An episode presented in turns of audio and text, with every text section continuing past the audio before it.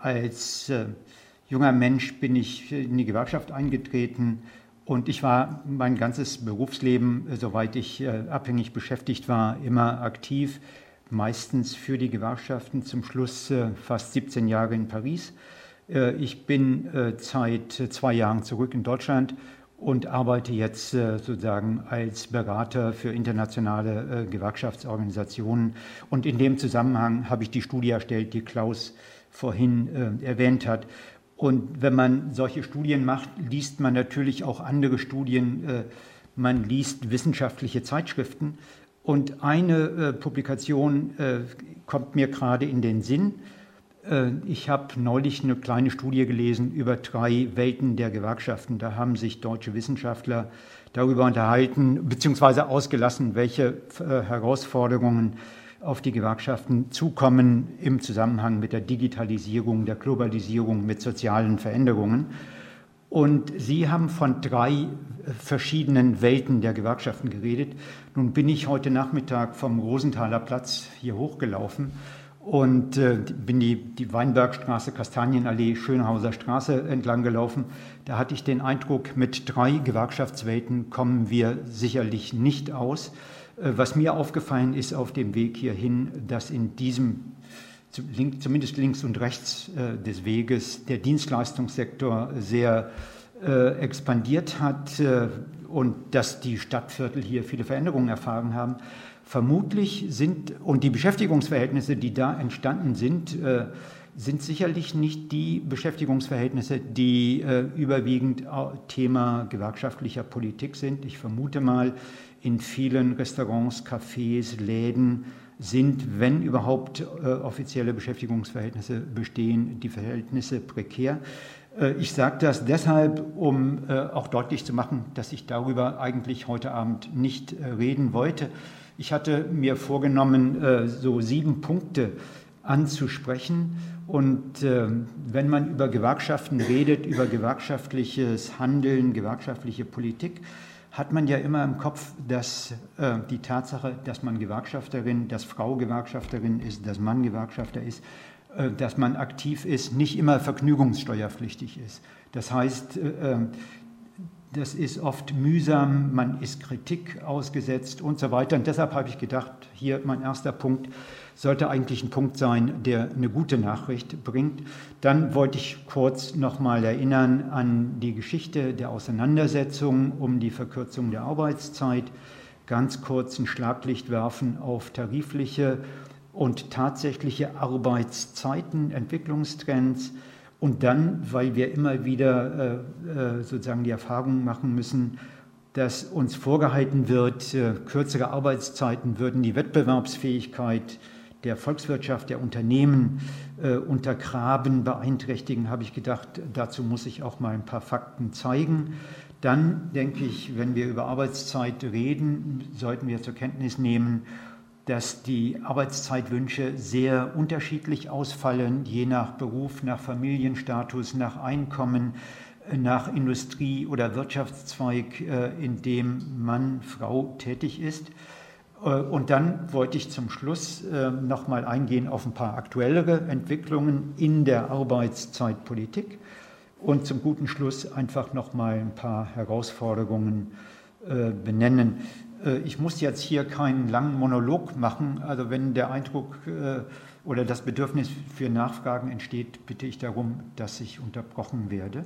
Also zunächst zu den, den guten Nachrichten. Und ich habe gedacht, ein gutes Beispiel für gute Nachrichten, die in diesen Zeiten für, äh, ähm, ja, aus der Gewerkschaftsecke, aus dem Gewerkschaftslager immer noch zu selten sind. Ein gutes Beispiel für gute Nachrichten ist der aktuelle tarifpolitische Jahresbericht des Wirtschafts- und Sozialwissenschaftlichen Institutes 2018 mit dem Titel Kräftige Lohnzuwächse und mehr Selbstbestimmung bei der Arbeitszeit. Also im Rückblick zeigt sich, im letzten Jahr waren die Gewerkschaften an der Lohnfront sehr äh, erfolgreich. Es ist gelungen, äh, sozusagen äh, leichte Reallohnzuwächse äh, durchzusetzen. Und wir werden das noch detaillierter sehen, bessere Möglichkeiten zur Selbstbestimmung bei der Arbeitszeit für viele Beschäftigte im Industrie- und Dienstleistungssektor zu verbessern. Nochmal zur Lohnentwicklung. Wenn wir auf die letzten Jahre schauen, etwa von 2014 oder 2013, sehen wir die tariflichen Lohnerhöhungen, hier sind die Durchschnittszahlen für die deutsche Volkswirtschaft, sind immer oberhalb äh, der, der Summe, die sich ergibt aus Produktivitätssteigerung und Inflation. Und die Differenz kann man dann mehr oder weniger sozusagen verbuchen als äh, leichte Reallohnsteigerung. Und ich denke, das ist äh, sicherlich eine interessante, keine überraschende Nachricht, aber ein kleines Beispiel dafür, dass sich Tarifpolitik auszahlt. Und das gilt auch, das werden wir noch detaillierter sehen, dann, wenn es um äh, Arbeitszeitregelungen äh, geht. Äh, ihr müsst euch die Augen jetzt nicht überanstrengen. Wir gehen noch mal detaillierter auf diese Tarifverträge ein. Also ich habe jetzt hier auf der Folie gerade vier Tarifverträge äh, sozusagen erwähnt aus dem Bereich der Deutschen Bahn AG, aus der Metall- und Elektroindustrie, von der Deutschen Post und vielleicht in Berlin nicht sonderlich bekannten Tarifvertrag, der die Arbeitszeit im Nahverkehr äh, in Bayern regelt, öffentlich äh, wie privat. Und alle diese Tarifverträge haben gemeinsam, dass sie was ich als Arbeitszeitsouveränität, als Möglichkeit der Selbstbestimmung über Arbeitszeit beschreiben würde, dass sie diese Möglichkeiten verbessert haben. Ich komme darauf nochmal äh, zurück. Äh, warum habe ich mit der guten Nachricht angefangen? Weil uns ja immer wieder vorgehalten wird, die Gewerkschaften seien Dinosaurier der Industriegesellschaft, die Gewerkschaften seien Organisationen, die im Niedergang äh, sind. Und als Beispiel habe ich jetzt hier mal einen Beitrag aus, vom Deutschlandfunk zusammengefasst. Dieser Beitrag, ich fand ihn interessant, aber nicht äh, sozusagen überraschend benennt sechs Gründe, warum die Gewerkschaften sich schwer tun oder warum Sozialwissenschaftler sagen, die Gewerkschaften sind im Niedergang. Aktuell sozusagen die Angst vor der Arbeitslosigkeit, Angst vor Statusverlust, Angst vor Arbeitgebern, Globalisierung spielt eine Rolle, Konkurrenz äh, zwischen abhängig Beschäftigten über Landesgrenzen hinweg, oft im eigenen Unternehmen, dann der Vormarsch äh, sozusagen digitaler Technologien, Standortverlagerung. Und wir haben es in vielen Fällen äh, auch in Europa mit Regierungen zu tun, die Gewerkschaftsrechte einschränken, die Schutznormen äh, sozusagen attackieren. Das gilt auch für den letzten Punkt Austeritätspolitik und Sozialabbau. Ich denke, muss ich an der Stelle nicht weiter darauf eingehen. Woran ich hier ganz kurz erinnern will, ist, dass die Diskussion über Krise und Machtverlust der Gewerkschaften nicht neu ist. Die gibt es äh, zumindest in Westdeutschland schon seit Mitte der 70er Jahre, haben sich auch prominente Persönlichkeiten daran beteiligt. Äh, Persönlichkeiten, die man vielleicht äh, dann äh, damals in der DDR oder äh, in Ostdeutschland nicht so zur Kenntnis äh, genommen hat, vielleicht nicht zur Kenntnis nehmen konnte, Jürgen Habermas, Ralf Dahrendorf oder André Gortz, die alle mehr oder weniger sozusagen mit unterschiedlichen Argumenten versucht haben zu begründen, warum die Gewerkschaften in der Krise sind. Und alle die Erklärungsversuche lassen sich äh, bei näherer Betrachtung äh, zurückführen auf zwei oder drei grobe Indikatoren, sinkenden Organisationsgrad, abnehmende Mitgliederzahlen der Gewerkschaften in den einzelnen Wirtschaftszweigen, abnehmende Tarifbindung, äh, stagnierende Reallohnentwicklung. Das ist schon ein Problem, das letzte, das habe ich vorhin ja schon illustriert. Aber was diese Folie hier sozusagen auch zeigen soll, ist, dass es eigentlich aktuell Entwicklungen gibt, Tendenzen, die diese alten Thesen ein bisschen in Frage stellen. Und man könnte sozusagen äh, sagen, es gibt wieder Gründe zu einer optimistischeren Einschätzung, denn gerade in den letzten Tarifrunden, vor allem wenn es um Arbeitszeit ging, hat sich sehr deutlich gezeigt, dass die abhängig Beschäftigten, wenn sie solidarisch und kollektiv handeln, doch über Macht verfügen und den Unternehmen, den Arbeitgebern einiges äh, abtrotzen können. Und äh, wer das genauer nachlesen will, vor allem mit Blick auf Ostdeutschland, der kann das tun in dieser Studie. Comeback der Gewerkschaften äh, eine neue Studie, die im Auftrage der IG Metall in der ostdeutschen Wirtschaft äh, erstellt äh, wurde. Ich kann bei Bedarf noch weitere Informationen dazu geben. Und das bringt mich sozusagen, das ist aber nicht unser Thema, zu dem Punkt zu sagen, wenn wir über Macht der Gewerkschaften reden, über Handlungsfähigkeit, sollten wir vier Aspekte in den Blick nehmen Soziologen nennen das strukturelle Machtressourcen, die Verhandlungsmacht. Äh, die ist natürlich stärker in guten Wirtschaftskonjunktursituationen bei hoher Beschäftigung, niedriger Arbeitslosigkeit.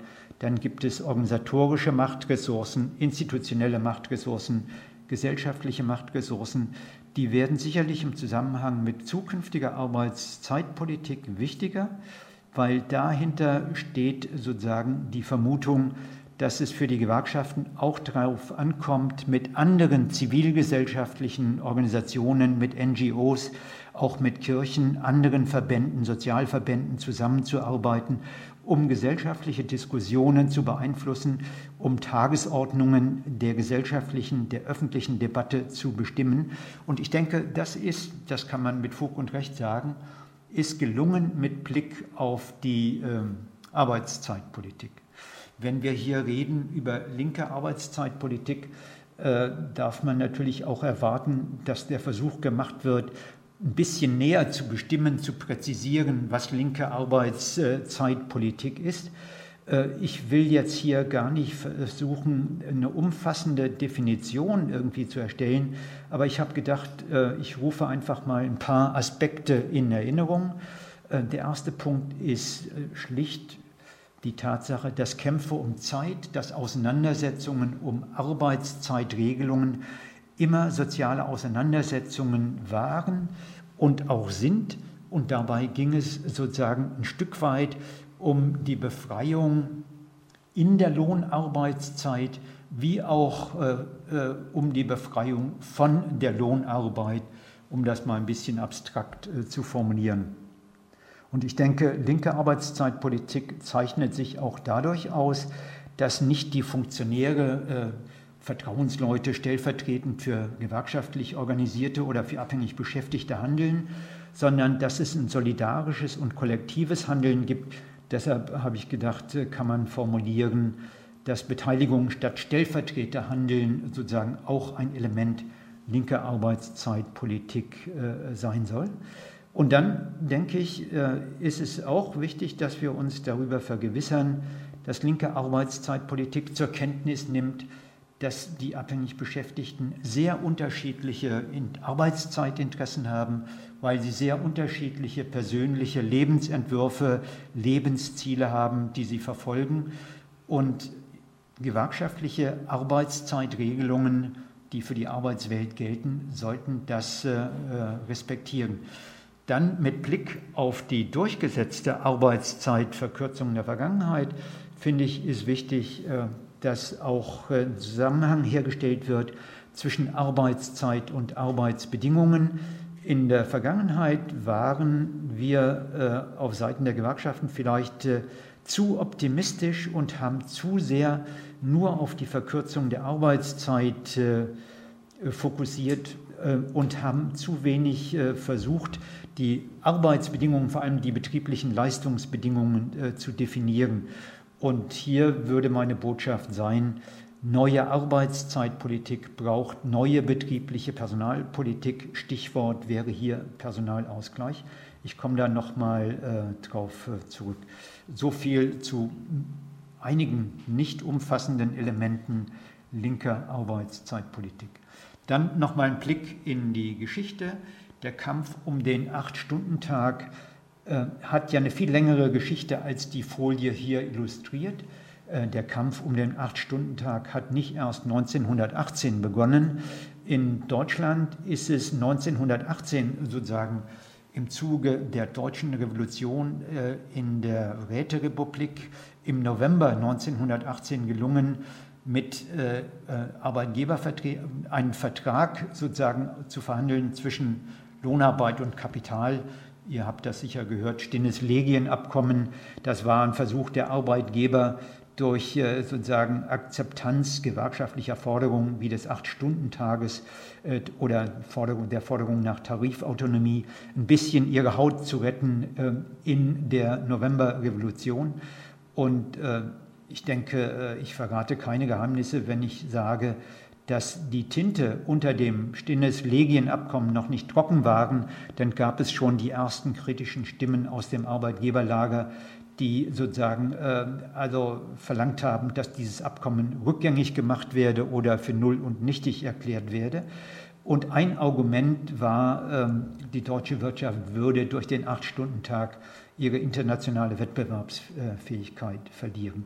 Was die Folie auch illustriert, ist, dass die einzelnen Etappen der Auseinandersetzung um Arbeitszeit immer sehr lange waren, dass die Gewerkschaften, dass die Arbeiterbewegung immer sehr viel äh, groß, oder große Zeiträume benötigt hat, um Ziele äh, zu äh, verwirklichen. Also die 20er Jahre, die Weimarer Republik war maßgeblich geprägt auch durch die Verteidigung des Acht-Stunden-Tages. Oder wenn wir uns anschauen, die Forderung äh, von der Forderung, samstags gehört Fatih mir, bis äh, zur Durchsetzung der 40-Stunden-Woche, das hat in manchen Wirtschaftszweigen in Westdeutschland weit über 20 Jahre gedauert. Auch der Kampf um die 35-Stunden-Woche, der ja dann maßgeblich in einen Streik oder durch einen Streik besiegelt wurde 1984, äh, hat viel Zeit äh, erfordert. Und wir sehen jetzt, dass es äh, sozusagen im Anschluss an die Vereinbarung von Tarifverträgen zur 35, 36 oder 37 Stunden Woche maßgeblich darum gegangen ist, Arbeitgeberforderungen nach Flexibilisierung zu begrenzen, Arbeitszeitforderungen mit Beschäftigungssicherung zu verbinden, äh, Arbeitszeitangleichungen zwischen Ost und West zu verwirklichen. Und in jüngster Zeit äh, dann geht es darum, äh, sozusagen verstärkt den Fokus auf Wahlmöglichkeiten in der Arbeitszeitgestaltung zu richten.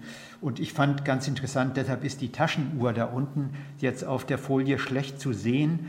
Ähm, das vorne auf dem Ziffernblatt steht auch groß drauf, steht klein drauf, nicht groß, Arbeiterchronometer. Und was man schlecht lesen kann, ist die Inschrift die, forder, die besagt äh, in drei Sätzen, wir wollen acht Stunden zur Arbeit, acht Stunden, um uns auszubilden, acht Stunden, um uns auszuruhen.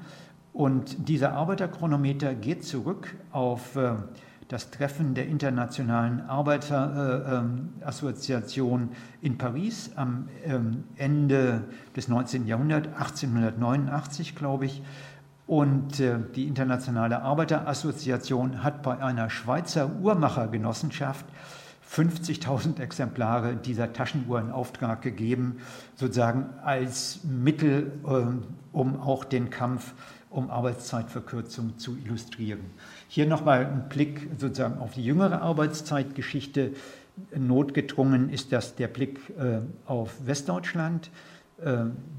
ich habe das vorhin schon gesagt, der Kampf um die 40-Stunden-Woche hat in Westdeutschland äh, über alle Industriezweige hinweg fast 25 oder länger als 25 Jahre gedauert. Der begann 1956 mit diesem 1. Mai-Plakat, Samstags gehört Fatimir, und endete mit der Vereinbarung einer 40-Stunden-Woche im Hotel- und Gaststättengewerbe 1983. Und danach war erstmal äh, sozusagen, oder nicht danach, sondern als die IG Metall dann die Kampagne unterstützt, nicht von allen Gewerkschaften im DGB, aber doch von vielen Gewerkschaften die 35-Stunden-Woche gefordert hat. Danach begann dann nochmal eine neue Etappe in der Arbeitszeitpolitik, sehr konfliktorisch am Anfang. Äh, und da haben sich auch sozusagen zwei Linien gewerkschaftlicher Arbeitszeitpolitik äh, herausgebildet. Äh, auf der einen Seite äh, die Linie der Gewerkschaften, die wöchentliche Arbeitszeitverkürzung wollten, allen voran der IG, die IG Metall. Äh, andere Gewerkschaften wie Trupa, GHK, Gewerkschaft Holz und Kunststoff, HBV gibt es heute gar nicht mehr. Die, sind, die Trupa ist heute Bestandteil von Verdi. Gewerkschaft Holz und Kunststoff ist, gehört heute zur IG Metall. Die haben fusioniert und HBV ist auch Bestandteil von Verdi. Bitte? Was wird das für eine Abkürzung? Äh, Druck und Papier, Industriegewerkschaft Druck und Papier. Ja, also sozusagen eigentlich immer äh, so eine, eine ja, sehr kritische, sehr engagierte Gewerkschaft, äh, die immer mit an vorderster Front sozusagen im gewerkschaftlichen Spektrum immer links von der Mitte äh, engagiert war, während sozusagen eher pragmatisch orientierte Gewerkschaften, äh, Entschuldigung, da ist ein Fehler, IGCPK, das ist die äh, alte Formulierung Gewerkschaft Papier, Keramik, heute Gewerkschaft äh, äh, äh, Bergbau, Chemie und Energie, Gewerkschaft NGG, Gewerkschaft Textil und Bekleidung, die heute auch mit der IG Metall fusioniert ist. Und dann sozusagen die letzte Etappe, komme ich nochmal drauf zurück, die Etappe der Wahloption. Hier ein Blick auf die Entwicklung der durchschnittlichen tarifvertraglichen Wochenarbeitszeit. Wir sehen, es gibt immer noch eine Lücke zwischen Ost und West. Äh, in Ostdeutschland sind in den Tarifregelungen immer noch längere Arbeitszeiten vereinbart als in Westdeutschland. Also da gibt es noch Nachholbedarf, was äh, die, den Angleichungsprozess äh, angeht. Aber man sieht auf dieser Folie eben auch, dass die tarifliche Arbeitszeit äh, faktisch seit Ende der 90er Jahre es in Westdeutschland nicht mehr geschafft hat, äh, die Arbeitszeit weiter zu äh, verringern. In Ostdeutschland ist es langsam nach unten gegangen, aber hier haben wir seit der Krise oder nach der Krise, der globalen Wirtschafts- und Finanzkrise 2008, 2009 auch Stagnation waren die obere Kurve?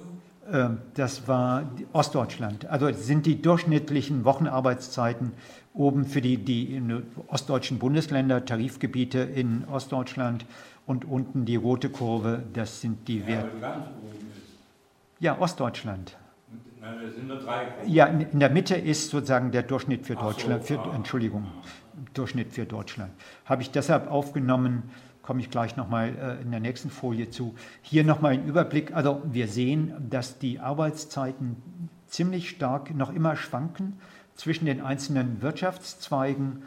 Äh, also die Bauwirtschaft in Deutschland, die Landwirtschaft haben mit die längste Arbeitszeit. Äh, Banken haben noch lange Arbeitszeiten, tarifliche Arbeitszeiten muss ich sagen, während in der Stahlindustrie, in der Metallindustrie und auch bei der Telekom die Arbeitszeiten 35 bzw. 34 Stunden sind. Aber tarifliche Arbeitszeiten und tatsächliche Arbeitszeiten sind zwei unterschiedliche äh, Dinge, werden wir gleich sehen. Hier nochmal zur Illustration äh, ein Überblick über die tarifliche Wochenarbeitszeit in europäischen Ländern. Deutschland ist im unteren Drittel. In Deutschland die Beschäftigten haben nicht die kürzeste Arbeitszeit äh, in Europa, die haben äh, zumindest was tarifliche Regelungen angeht. Die Franzosen haben die Briten, haben die Dänen, aber das hier heißt jetzt nicht, äh, die Folie darf nicht so verstanden werden, dass die Mehrzahl der Beschäftigten in diesen Ländern auch tatsächlich so lange arbeitet. Die tatsächliche Arbeitszeit ist anders, was an dieser Folie noch wichtig ist. Was mir wichtig ist, ist auch, dass deutlich wird, dass Griechenland nicht nur lange tarifliche Arbeitszeiten hat, ja, äh, sondern die tatsächlichen Arbeitszeiten in Griechenland sind noch höher als 40 Stunden. Und äh, ich betone das deshalb, weil uns noch gut die Diskussion äh, in den Ohren klingt äh, äh, von den, über die faulen Griechen, die wir mit unseren Krediten ja sozusagen unterstützen sollten, wobei die Kredite ja eigentlich nichts anderes waren als äh, sozusagen Auslösungen für die Deutsche Bank und andere Banken, hauptsächlich deutsche und französische Banken, die den Griechen Kredite äh, gegeben haben. Hier die tatsächlichen Arbeitszeiten. Was auffällt, die, ist hier, die Arbeitszeiten zwischen Männern und Frauen sind unterschiedlich lang und die Arbeitszeiten haben sich auch äh, zwischen 2015 und 2017 äh, leicht äh, erhöht. Also hier geht es um die tatsächlichen Arbeitszeiten die Zahlen beruhen auf einer ziemlich großen Umfrage der Bundesanstalt äh, für Arbeitssicherheit und Unfallschutz. Äh, die hat in zwei großen Befragungsrunden äh, einmal über 20.000 und beim zweiten Mal über 10.000 Beschäftigte nach ihren Arbeitszeiten gefragt. Und was ein bisschen alarmierend an dieser ähm, Grafik ist, dass im Frauen, viele Frauen äh, Arbeitszeiten haben, die bis 32, 33 äh, Stunden in der Woche reichen. Dahinter verbirgt sich dann oft unfreiwillige äh, Teilzeitarbeit. Dann gibt es äh, vor allem Männer, die lange Arbeitszeiten haben. Da gibt es Männer, die arbeiten 54 bis 56, äh, äh, Entschuldigung, falsch, arbeiten zwischen 40 und 47 Stunden, 54 bis 56 Prozent der Männer arbeiten zwischen, das ist der lange Balken, sind die beiden langen blauen Balken in der Mitte. Und dann gibt es immer noch knapp 20 Prozent der Männer, die arbeiten zwischen 48 äh, und 59 Stunden. Und es gibt auch noch 6 Prozent, das ist der Balken, der blaue Balken dann ganz rechts, äh, 6 Prozent, 5 Prozent der Männer, die arbeiten äh, 60 Stunden und mehr in der Woche. Und ich denke, äh, was wir hier ganz sehen, ist, dass die Verbindlichkeit der tariflichen Arbeitszeitregelungen abgenommen hat. Äh, und das, das äh, denke ich, ist ein Problem für die Gewerkschaften. Also ich will die nur ganz kurz hier zusammenfassen was wir da sehen in vier Punkten, im Durchschnitt rechnerisch sehen wir eine leichte Verkürzung der tatsächlichen Arbeitszeit.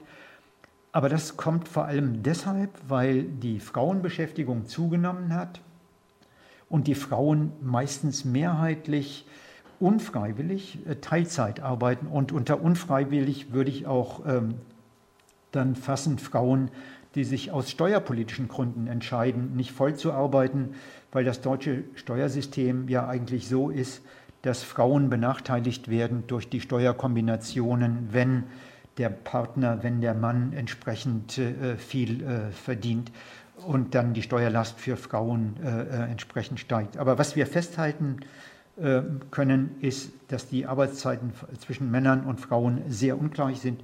Da gibt es diese Geschlechtsarbeitslücke. Dann, das hat vorhin die Folie gezeigt, gibt es eine sinkende Bindungsprägekraft der tariflichen Arbeitszeitregelungen. Wir haben eine zunehmende Vielfalt und zunehmend ist auch äh, sozusagen die Vielfalt atypischer Arbeitszeiten, Nachtarbeit, Wochenendarbeit, Schichtarbeit und schließlich sind wir, sind die Gewerkschaften, sind die betrieblichen Interessenvertretungen konfrontiert mit äh, Forderungen der Arbeitgeber nach Flexibilisierung und Fragmentierung äh, von ähm, Arbeitszeitregelungen. Gibt es ganz unterschiedliche Systeme, will ich jetzt im Moment nicht drauf eingehen. Nur Arbeitszeitkonten, äh, da will ich äh, doch daran erinnern, dass inzwischen mehr als die Hälfte der Beschäftigten in Deutschland Zugriff auf Arbeitszeitkonten hat oder unter Arbeitszeitregelungen arbeitet, bei denen Arbeitszeitkonten zur Anwendung gelangen. Aber äh, was auffällt ist, äh, und das, das, hat Konsequenzen äh, für flexible Übergänge in den, den, Altersruhestand, es gibt nur wenige Betriebe und wenige Arbeitnehmerinnen und Arbeitnehmer, die in den Genuss von Langzeitarbeitszeitkonten kommen. Die gibt es nur in zwei Prozent der Betriebe. Ich habe vorhin kurz erwähnt, dass uns, dass den Gewerkschaften immer vorgehalten wird, kürzere Arbeitszeit gefährdet die Wettbewerbsfähigkeit von Unternehmen. Ich habe mir, das gilt dann auch für die nächste Folie, mal angesehen, wie, in welchem Verhältnis stehen die jährlichen Arbeitsstunden und die Wettbewerbsfähigkeit. Und was ich dann äh, als Ergebnis hatte, war sozusagen hier dieses Schaubild, was eigentlich, die, die Botschaft ist relativ klar. Also es gibt keinen Zusammenhang, äh, keinen positiven Zusammenhang zwischen langer Arbeitszeit und Wettbewerbsfähigkeit. Also hier habe ich jetzt mal äh, sozusagen Indikator genommen, unten die Zahlen von drei bis sechs äh, sind so Werte für Wettbewerbsfähigkeit, sind Werte oder ist ein Indikator, den eine kapitalistische Organisation, wenn man so will, in Davos bereitstellt, das Weltwirtschaftsforum gewerkschaftlich völlig unverdächtig. Ja? Und äh, nach deren äh, Analysen ist die Schweiz beispielsweise hochgradig wettbewerbsfähig, aber auch Deutschland, die Niederlande. Und Deutschland hat hier auf dieser Folie die mit die niedrigste, äh, Arbeitslosig, äh, die niedrigste Arbeitszeitdauer. Also hier äh, bei der Arbeitszeitdauer sehen wir auch auf der nächsten Folie, im deutschen Fall 1356 Stunden, ist äh, dann der Durchschnitt äh, sozusagen der Jahresarbeitszeit über alle beschäftigten Gruppen hinweg. Und hier nochmal dasselbe Bild. Die Schweiz gilt als besonders wettbewerbsfähig. Da arbeiten die Arbeitnehmerinnen und Arbeitnehmer im Durchschnitt 1570 Stunden. Aber Griechenland, da ist die Jahresarbeitszeit 2018 Stunden. Ja, und Griechenland ist eben nicht sehr wettbewerbsfähig. Nun kann man sagen, okay, Griechenland nach der Krise ist ein halbes Entwicklungsland. Okay, nehmen wir Korea, hochindustrialisiert, hohes Wachstum, waren die Gewerkschaften, sind die Gewerkschaften immer noch zeitweise unterdrückt. Wer in Korea als Gewerkschafter aktiv wird, steht schnell mit einem Bein im Gefängnis. Und in Korea müssen die Beschäftigten über 2000 Stunden arbeiten, aber das hat keine höhere Produktivität zur Folge. Also ich denke, die, das, deshalb diese Folien, das Argument, dass äh, es einen engen Zusammenhang zwischen der jährlichen Arbeitszeitdauer und der Wettbewerbsfähigkeit unserer Unternehmen gäbe, lässt sich leicht äh, widerlegen. Nochmal zurück zur tatsächlichen Arbeitszeit und zu Arbeitszeitwünschen. Und die Botschaft hier ist, dass die Männer und Frauen, die abhängig beschäftigten Männer und Frauen, die überlange Vollzeitjobs haben, also die wöchentlich weit über 40 Stunden arbeiten, dass die äh, doch äh, ein Bedürfnis haben, ein großes Bedürfnis, ihre Arbeitszeit äh, zu verringern. Äh, und das äh, äh, drückt sich beispielsweise aus dann in den Differenzen. Da ist einmal, nehmen wir den obersten Balken, die tatsächliche Wochenarbeitszeit von Männern, die länger als 48 Stunden arbeiten, ist im Durchschnitt 54 Stunden. Aber nach der Befragung, die ich da eben erwähnt habe, würden diese Gruppe der Männer gerne höchstens 44 Stunden äh, in der Woche arbeiten. Das heißt, die würden gerne ihre Arbeitszeit doch um knapp 10 Stunden verringern. Das Gleiche, äh, da habe ich jetzt nur die Zahlen, nicht nochmal die Grafik, gilt für Frauen, die lange arbeiten. Und interessant ist, dass äh, Männer wie Frauen die überwiegend in unfreiwilliger äh, Teilzeit arbeiten, ist denn der untere Balken auf dieser Grafik, die würden gerne, und das finde ich nicht überraschend, länger arbeiten. Männer äh, eher noch ein bisschen länger als äh, Frauen. Frauen in Teilzeit arbeiten im Durchschnitt 23 Stunden, die würden gerne 25 Stunden arbeiten. Männer würden dagegen gerne 26 Stunden arbeiten, soweit sie in Teilzeit tätig sind. Wir kommen so langsam in Richtung beteiligungsorientierte äh, Arbeitszeitpolitik. Alle Gewerkschaften haben vor ihren letzten Tarifrunden in ihren Organisationsbereichen große Befragungen ihrer Mitglieder oder gar der Beschäftigten in den jeweiligen Wirtschaftszweigen durchgeführt. Hier ist das Ergebnis äh, aus einer Befragung der IG Metall aus dem Jahre 2017. Und was ich an dieser Umfrage spannend finde, war, dass sie sehr detailliert war, aber dass es über 680.000 Antworten gab, äh, also aus allen Betrieben der Metall- und Elektroindustrie. Und darunter waren Antworten von Gewerkschafterinnen und Gewerkschaftern wie von Nichtmitgliedern. Und ich habe gedacht, für unsere Diskussion hier äh, interessant ist, äh, sind die Antworten auf die Frage, wie wichtig wird von den Befragten eine weitere Verkürzung der tariflichen Wochenarbeitszeit eingeschätzt? Und äh, lange Rede, kurzer Sinn. Das Ergebnis der Antworten auf diese Frage ist, etwas mehr als die Hälfte der Befragten hat geantwortet, dass das eher unwichtig oder unwichtig sei. Also zusammen gibt das knapp äh, 53 äh, Prozent, während 47 sagen, ist wichtig oder eher wichtig. Und die IG Metall hat daraus geschlossen, das ist dann gelb unterlegt, dass für die Beschäftigten im Organisationsbereich der IG Metall im Moment eine Umverteilung des Arbeitsvolumens durch Verkürzung der tariflichen Wochenarbeitszeit keine vorrangige, keine dringliche Forderung ist. Und das begründet dann sozusagen eine etwas andere Arbeitszeitpolitik. Hier die Folie illustriert das nochmal ähnlich. Äh, hier ist gefragt worden, äh, sozusagen nach Gegenleistungen für Überstunden äh, und Ausgleich von zusätzlichen langen Arbeitszeiten im Zuge der Flexibilisierung.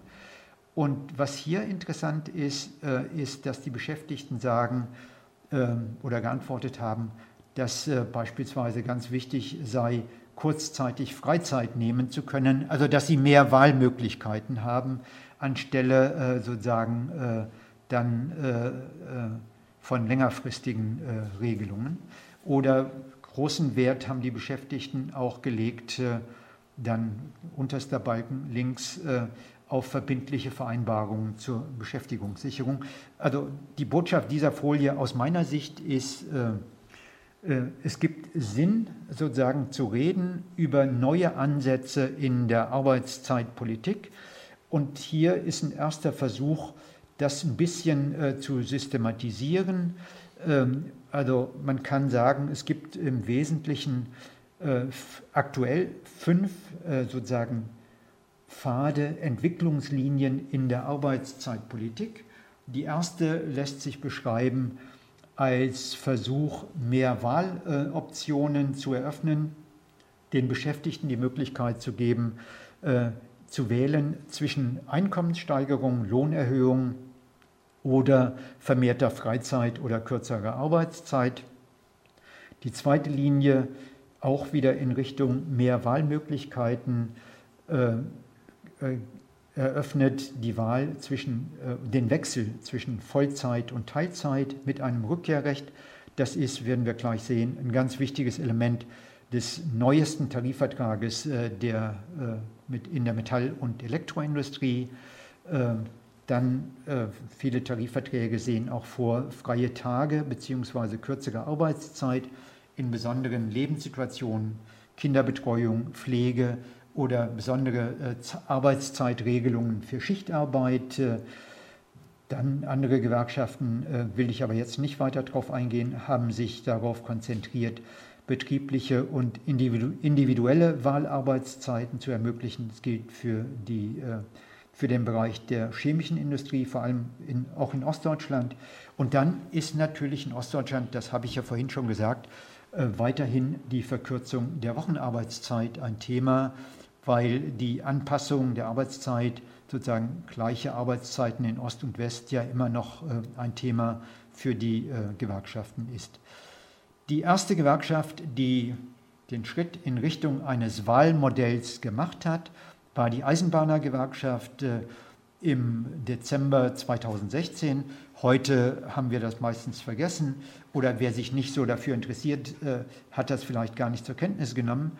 Was ich interessant finde im Rückblick ist, dass sich konservative Medien damals sehr positiv, sehr zustimmend darüber, dazu geäußert haben, wie die Welt ist sicherlich keine äh, sozusagen gerade gewerkschaftsfreundliche Zeitung oder das Handelsblatt.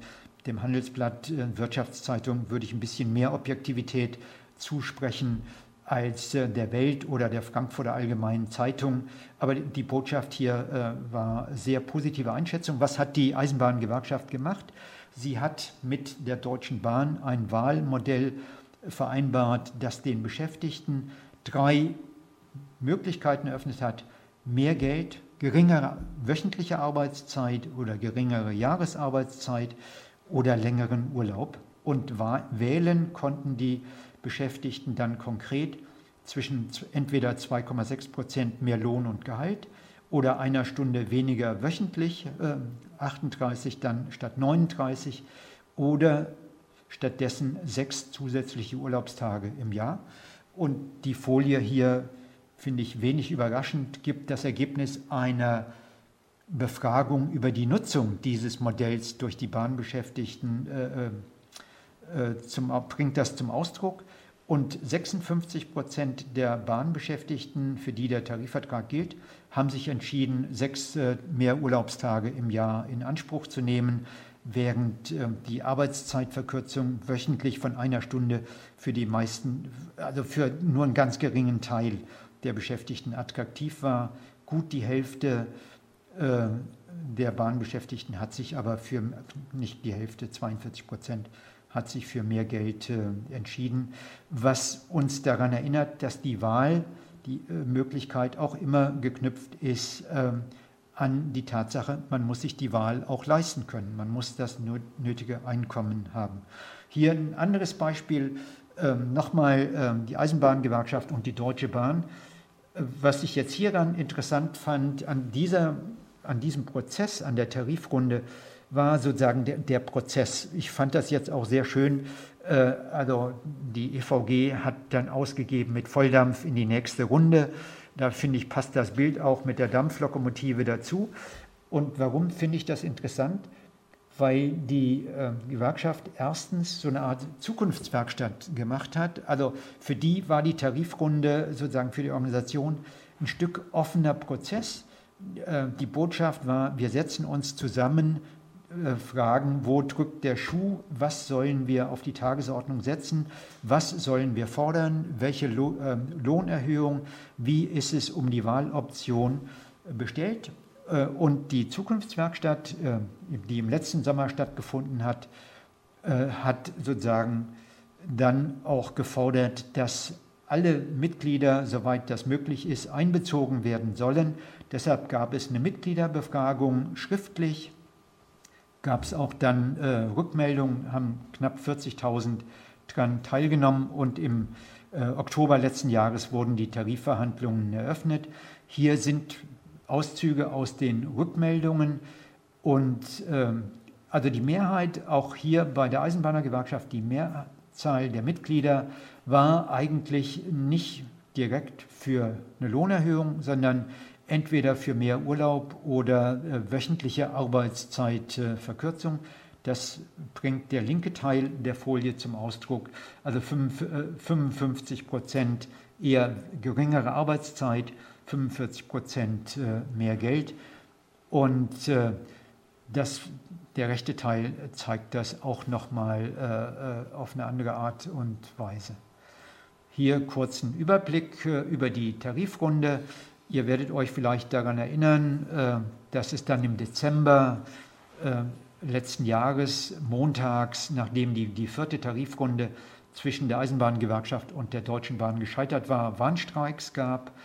Und wenige Tage nach den Warnstreiks äh, haben, gab es eine Einigung, eine Tarifeinigung und es gab äh, sozusagen eine Vereinbarung, die dazu führt, dass die Löhne in zwei Stufen um 6,1 Prozent steigen, dass aber gleichzeitig die Beschäftigten nochmal die Wahlmöglichkeit haben, ab Januar 2021 zu wählen zwischen der zweiten Stufe der äh, Lohnerhöhung in Form von Geld oder erneut sechs zusätzlichen äh, Urlaubstagen. Und da darf man mal gespannt sein, wie äh, der Tarifvertrag dann äh, genutzt wird. Ähnlich, äh, Stichwort Beteiligungsorientierung, war auch die Tarifrunde der IG Metall. Unten links die Broschüre, die die Ergebnisse dieser gigantischen Befragung zusammenfasst. Also liest sich sehr interessant. Und hier habe ich versucht, nochmal sozusagen unter Nutzung einer Folie der IG Metall zu illustrieren, was die IG Metall am Anfang gefordert hat, äh, der Tarifrunde, die auch im Herbst letzten Jahres begonnen hat. Äh, äh, Entschuldigung, nicht im Herbst letzten Jahres, sondern im Herbst 2017. Die Forderungen waren 6 Prozent und Wahlmöglichkeiten äh, zwischen Vollzeit und äh, befristeter Teilzeit äh, mit Rückkehrrecht, Teilzeit von 28 Stunden. Und hier ist das Ergebnis sozusagen der Tarifrunde erzielt im Februar dann, äh, also nach fast 200 Stunden Verhandlungen, nach vielen Verhandlungsrunden. Und ich finde, das ist ein Tarifergebnis, was sich sehen lassen kann. Die IG Metall hat es nicht geschafft, direkt durchzusetzen, dass die Löhne, Gehälter um 6, 6 Prozent steigen, aber immerhin Ab 1. April 2018 Lohnerhöhung, Gehaltserhöhung um 4,3 Prozent. Es gab eine kleine Einmalzahlung äh, für die tariflose Zeit zwischen dem alten Tarifvertrag und dem Beginn des neuen. Und dann ist es der IG Metall gelungen, sozusagen ein tarifliches Zusatzgeld durchzusetzen, und zwar einmal jährlich Zahlung entweder von 27,5 Prozent eines äh, Monatsentgeltes oder, was für die Beschäftigten viel interessanter ist, nicht diese, also diese Wahlmöglichkeit nicht in Form äh, sozusagen monetärer, also geldlicher Leistungen in Anspruch zu nehmen, sondern als zusätzliche äh, äh, freie Zeit, als zusätzliche äh, arbeitsfreie Tage, bezahlte arbeitsfreie Tage. Und interessant ist, dass diese äh, arbeitsfreien Tage entsprechen mehr, die acht arbeitsfreien Tage entsprechen mehr als 27,5 Prozent des äh, tariflichen Zusatzgeldes. Da ist es der IG Metall äh, gelungen, den Arbeitgebern äh, sozusagen zwei zusätzliche Tage äh, abzutrotzen. Und wie gesagt, die Beschäftigten haben die Möglichkeit, äh, ihre wöchentliche Arbeitszeit zu reduzieren von 35 auf 28 Stunden für die Dauer von bis zu zwei Jahren. Aber umsonst gibt es auch in der Metall- und Elektroindustrie äh, nichts. Also mehr Wahlrechte und Zeitsouveränität haben da natürlich auch ihren Preis. Und äh, es gibt Quoten, äh, die in der öffentlichen Diskussion so nicht berücksichtigt oder nicht so beachtet wurden. Also die Arbeitgeber können dann den Anspruch äh, auf vorübergehende Verringerung der Arbeitszeit auf 28 Stunden verweigern, wenn bereits 10 Prozent der Beschäftigten in einem Betrieb äh, in Teilzeit äh, oder in verkürzter Vollzeit arbeiten oder 18 Prozent in Teilzeit arbeiten. Und umgekehrt können die Arbeitgeber sogar, ein weiterer Schwachpunkt des Tarifvertrages, die Arbeitszeit für Beschäftigte bei Fachkräftemangel auf bis zu 40 Stunden in der Woche erhöhen. Aber nichtsdestotrotz finde ich persönlich ist das ein äh, passables, ein vertretbares äh, Ergebnis, was allerdings ein Problem schafft, weil es trägt dazu bei, dass äh, in bestimmten Bereichen sich die vertraglichen Arbeitszeiten und die tatsächlichen Arbeitszeiten äh, weiter entkoppeln. Das ist sozusagen die Botschaft hier äh, dieser Folie. Wenn wir da jetzt genauer hinschauen, sehen wir beispielsweise, dass die Werte in der Gruppe der Beschäftigten 36 bis 39 Stunden, wenn es um vertragliche Arbeitszeiten geht, weitaus niedriger ist äh, als äh, wenn es um die tatsächlichen Arbeitszeiten geht. Und also die, die Botschaft, ich will da jetzt gar nicht in die Details gehen, verwirrt vielleicht ein bisschen, ist, dass auch hier nochmal deutlich wird, dass die gewünschten Arbeitszeiten ja sehr viel niedriger ausfallen als die tatsächlichen Arbeitszeiten.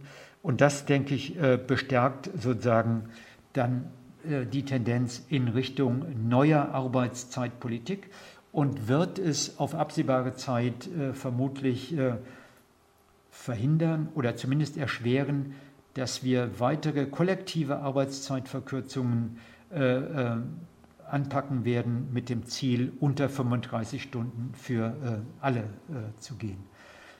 Ähm, hier äh, ein paar erste äh, Informationen zur Umsetzung des Tarifvertrages äh, der IG Metall.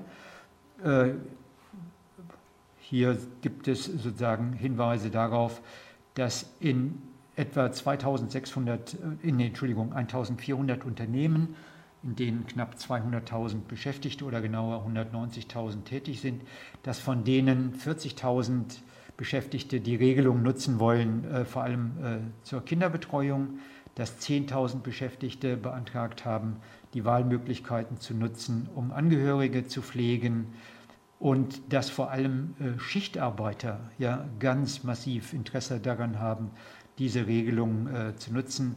Also die meisten Anträge auf Nutzung dieser Regelung wurden von Schichtarbeitern gestellt. Jetzt habe ich sehr lange geredet. Ich hatte noch ein paar Tarifverträge sozusagen aus dem Postbereich, äh, aber die laufen, ich mache das mal ganz schnell, ähm, letztlich auf dasselbe hinaus. Die Post hat äh, Postgewerkschaft, äh, nicht die Postgewerkschaft, Verdi, die Kolleginnen und Kollegen, die bei Verdi die Tarifverhandlungen für die Post führen, haben auch im letzten Jahr einen Tarifvertrag vereinbart, der es den Beschäftigten, lange Rede, kurzer Sinn, ermöglicht, im Verlaufe von zwei Jahren sozusagen ein ähm, zu wählen zwischen Lohnerhöhungen entweder von zusammen 5,1 Prozent oder äh, einer kürzeren jährlichen Arbeitszeit um gut 102 Stunden in Form von entweder einzelnen freien Tagen, kürzerer wöchentlicher Arbeitszeit oder verringerter jährlicher äh, Arbeitszeit. Also die Botschaft ist dieselbe und der Mechanismus, äh, der zu diesem Tarifvertrag geführt hat, äh, war ähnlich.